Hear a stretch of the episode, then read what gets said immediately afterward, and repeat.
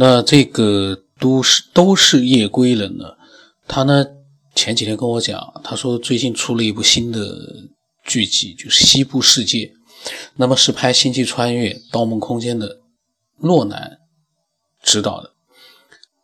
那么这部片子其实我已经也知道了，但是我没有找到合适的地方去看，因为现在还在播出的时候呢，呃，我不知道在哪里看，呃，那但是呢，它的这个是根据七十年代美国的一部科幻电影，呃，好像也是叫《西部世界》改编的。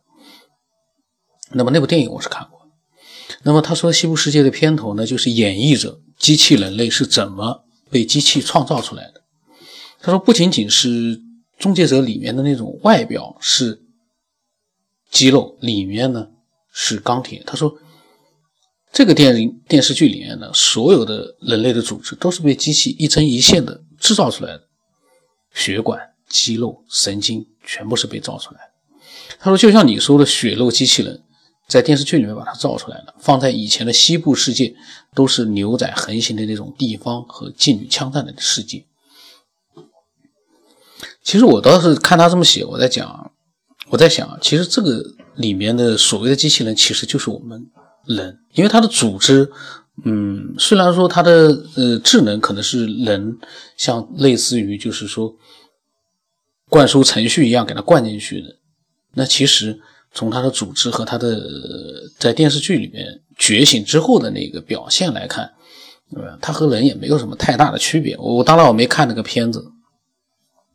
他说呢，然后呢，把这些机器人呢放到西部世界里面之后呢，就会去供应给那些有钱寻找刺激的真实人类，去那个西部的世界呢满足欲望和暴力，杀里面的机器人类、机器人的妓女，然后发泄自己。他说现在呢是出了四集，呃，但是呢机器人应该是快觉醒了。那我他还发了一个链接给我，我还没去看，因为这部电影呃。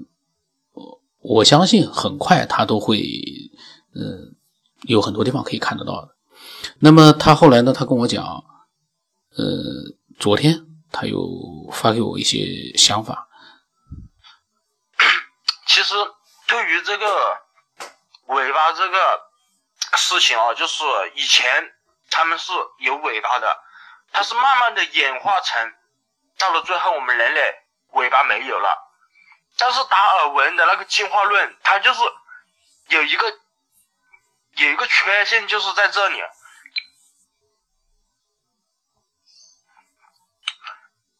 假如它是它是慢慢演化成到了最后没有尾巴，尾巴消失的话，但是在这个漫长的这个进化中，它并没有发现就是尾巴变短的那些化石，就是。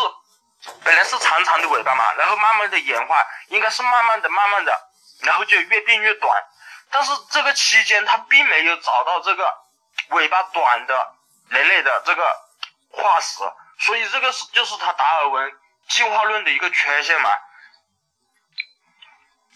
难道说就是因为某种原因，这个尾巴它是一瞬间消失的吗？搞不懂。其实，嗯，就是我上次听你录的那期节目吧，就是说一个爱好者说他爷爷生病了嘛，然后他轮流守夜的那个经历嘛。我一听到这个事情，我心里面啊，马上就想到了我还有我爷爷的那个事情，跟这个事情几乎就是完全的相似。基本上就是一模一样，也发生了这样的事情。我跟我爷爷从小就很亲嘛，嗯，我长大都有我爷爷在旁边。然后我爷爷他以前是个煤矿工人，然后所以他就得了有点肺结核，这是个慢性病嘛。现在，然后他那时候身体反正一年不如一年，然后那时候我经常。送他去打针什么的，然后就在我读初三快毕业的那一年，他的那个情况就恶化了。然后呢，他就送到了那个县城的医院里面，然后去接受那个治疗吧。因为那时候住在乡下，那个那个医疗的设备不是很好嘛，所以就送到了县城里面去。然后那时候我也在县城读书，那段时间我每天回去都会下晚自习了都会去看我爷爷。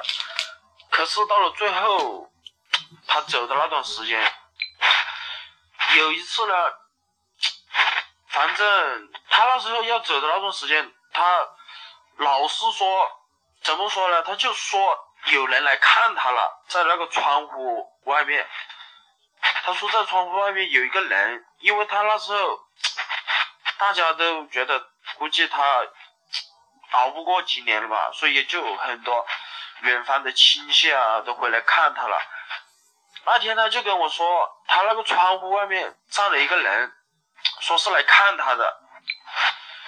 可是呢，那窗户上面并没有人，就是有一个电线杆，然后上面挂了一个那个那个一个塑料袋。他就说，非说外面是一个人，估计人估计大大限将至的时候，估计都会。产生一些这种幻觉吧，而且很偏执。就是那个爱好者他经历的事情，我真的是有感同身受。这种这个事情是真的，我也经历过。就是有一天，怎么说呢？有一天晚上我守夜嘛，也是那天在守夜，晚上两点钟的时候，他突然他就，我已经睡着了嘛，睡在跟他睡在一个病房，他突然他就醒来。他就把我推醒，他就跟我说，他就说你跟我一起，你帮我把这个床垫掀开行不行？就是那个时候病房里面是有个床垫的嘛，那下面他就说让我帮他把那个床垫掀开，然后我就是怎么了？嗯，我说怎么了，爷爷？然后他就说我东西掉掉了，然后。他就很偏执，他非要去把那个床垫掀开，然后于是我就搬了他。他当时他最后的那段时间，他基本稀饭这些他吃不进了，所以他那时候突然一瞬间变得很瘦很瘦，他什么都吃不进。但是呢，他跟我一起把那个床垫掀开，那床垫还挺重的，都能把那个床垫掀开。然后他就看到那个床板。他就说他在找什么东西，他把床板也掀开，加上下一个铁架，他就在那里疯狂的在找什么东西。然后问他，他又不说。然后他穿着一个衬衣嘛，那个衬衣口袋里面就有一个用塑料袋子包着一个什么东西，好像是我一个远房亲戚来看他，然后给了他几千块钱吧，具体是什么我也不知道。然后我就跟他说：“我说你要找的东西是不是就是这个呀？”我就用手去指他的那个那个口袋吧，那个衬衣的上衣的口袋。然后我手一伸过去，他就把我的手推开。然后我爷爷从来都不会这样对我的，他就是很暴躁一样的，就把我的手推开，然后就说。不是这个，我也找的不是这个，他就捂住他那个口袋，好像不想被人发现。然后其实他要找的东西，估计就是他那个口袋。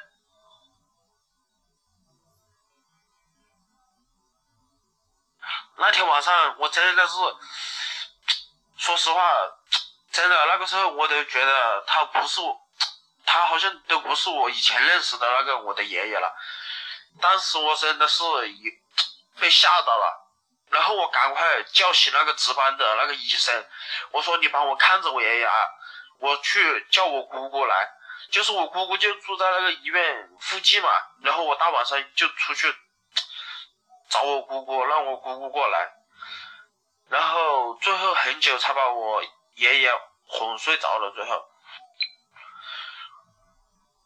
让我最心酸的是什么了？就是。我爷爷他不是老年痴呆嘛，他不是老年痴呆，他是开始是很清醒的，就是等他最后快不行的那段时间，他反正哎生活都不能自理了，然后我一直也是在照顾他什么的，都是在陪着他，但是最让我心酸的是什么？就是他最后那几天，他竟然他都不认识我了。哎，不知道怎么说，反正最后那几天，他连我是谁他都不知道，这个才是让我最心酸的一件事情。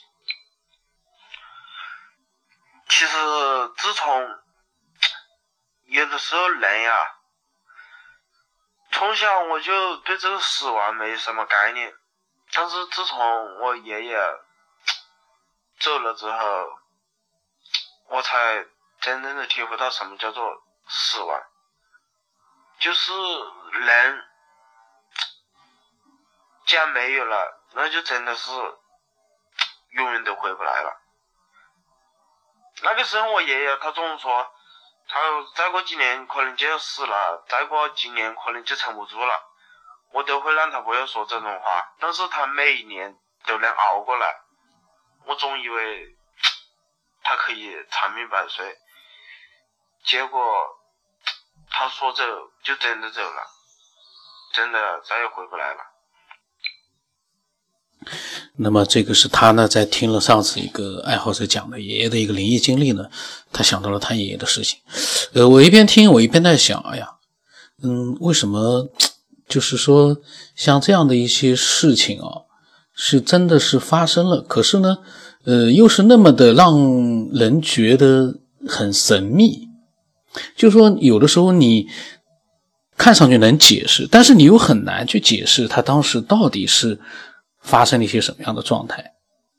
可能两个人他发生的情况，他的这个可能还呃，就是比较就是灵异色彩少一点，但是呢，也有一些就是让人呃觉得让他自己都觉得摸不着头脑的地方，呃，包括他对死亡的一个认识，死亡这个事情是真的是呃对人来说，那就是一个终结，一个最恐怖的事情。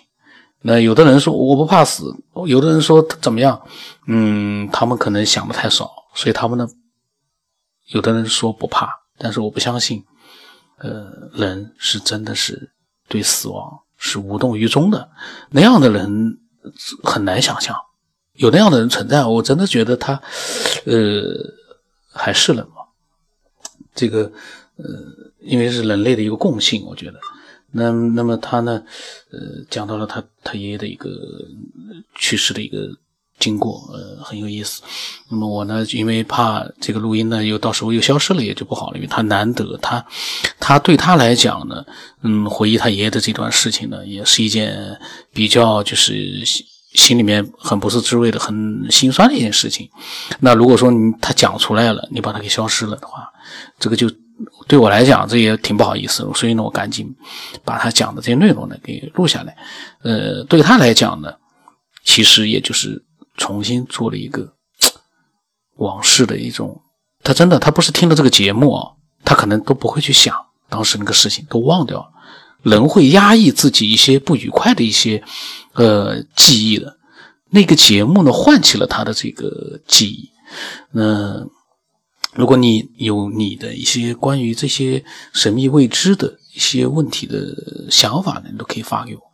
呃，我的微信号码是 b r o s 八，布朗森八。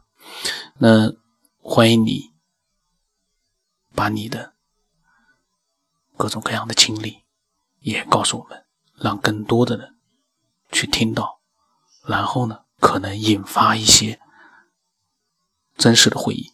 那今天就到这里吧。